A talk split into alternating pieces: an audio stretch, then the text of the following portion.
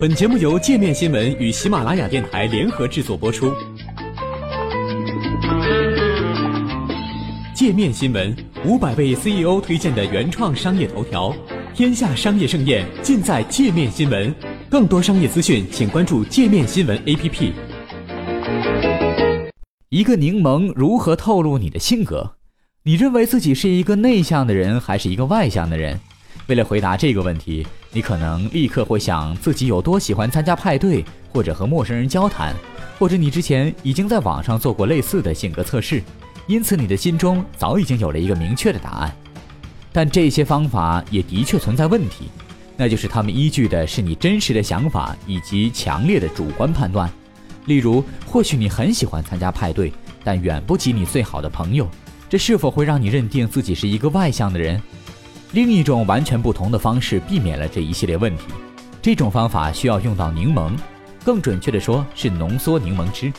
这种测试方法在性格心理学中已经有很长一段时间，并且很容易在家里执行。你将需要用到一根棉签儿，在棉签正中间缠绕着一段短线。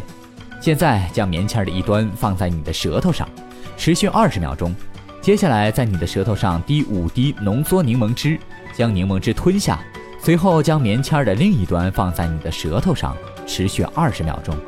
最后将棉签的末端从你的嘴里取出，然后用短线提着棉签。这个实验的目的在于查看棉签能保持水平，还是使用柠檬汁的那一端会因为更重而垂得更低。如果使用柠檬汁的那一端的棉签更重，那也意味着柠檬汁让你比平常分泌了更多的唾液。在生理学层面上，这就表明你是一个内向的人。如果棉签儿保持水平，这也就意味着你对柠檬汁并没有太多的应激反应，这表明你或许是一个外向的人。为什么会这样？这种测试方法的历史可以追溯到上世纪六十年代，来源自性格心理学先驱汉斯·埃森克及其从事性格研究的妻子西比尔·埃森克。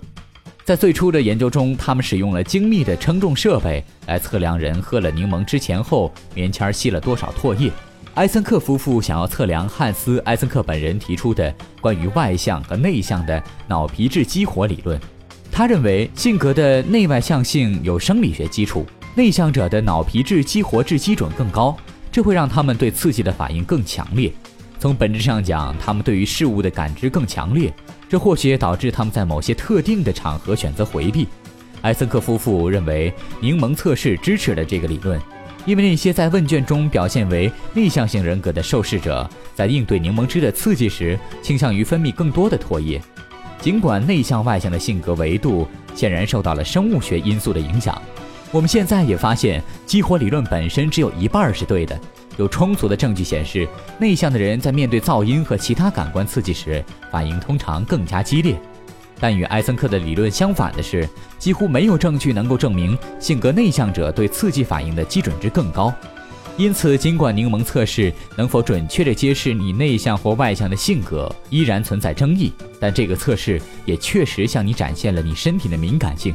而你也总是能够通过反复多次试验，从而得到一个更加可靠的结果。在任何情况下，柠檬测试不仅仅能够测试性格的内外向特征。二零一四年发表了一篇文章，提出柠檬还可以测试性格的另一方面——一个人的移情程度。心理学家也通常使用问卷来测试性格的这一方面，而主观和诚实这些常规问题通常会影响调查结果。为了提供一个更加客观的测试，弗洛伦斯·哈根穆勒和他的同事要求受试者将三个棉球放在嘴里，用来测试唾液量，同时观看两则一分钟的视频。其中一则视频中，一个男人在切柠檬、吃柠檬；另一则视频中，同一个男人将彩球从容器中取出，然后将它们放在一张桌子上。事后，研究人员测量了棉花球的重量，发现，总体上，受试者在观看男人吃柠檬的视频时，比观看控制视频时分泌了更多的唾液。这也就是心理学家所说的不自觉共鸣。我们会不自觉地模仿他人的生理状态。比如，当我们看到别人打哈欠时，我们也会打哈欠，或许因为别人的痛苦而感到面部抽搐。但在这方面，我们的敏感程度不尽然相同。有趣的是，研究人员发现，在问卷调查中表现出更高移情程度的受试者，在观看男人吃柠檬的视频时，往往分泌出了更多的唾液。哈根穆勒和他的团队表示，以柠檬为基础的移情测试可以发挥一些实际作用。举例而言，可以用来测量那些填写问卷上存在困难的人的移情程度，比如精神分裂症或者孤独症人群。柠檬视频测试优点在于，它不需要受试者拥有任何的理解能力，他们只需要坐在椅子上看视频，然后结果就能显示出他们在无意识、出自本能的状态下经历了何种程度的移情。所以，下次当你手边有一袋柠檬的时候，你可以有不一样的选择。你可以选择做柠檬汁，或者你也可以开始做一些心理学实验。我想要知道你的决定如何透露了你的性格。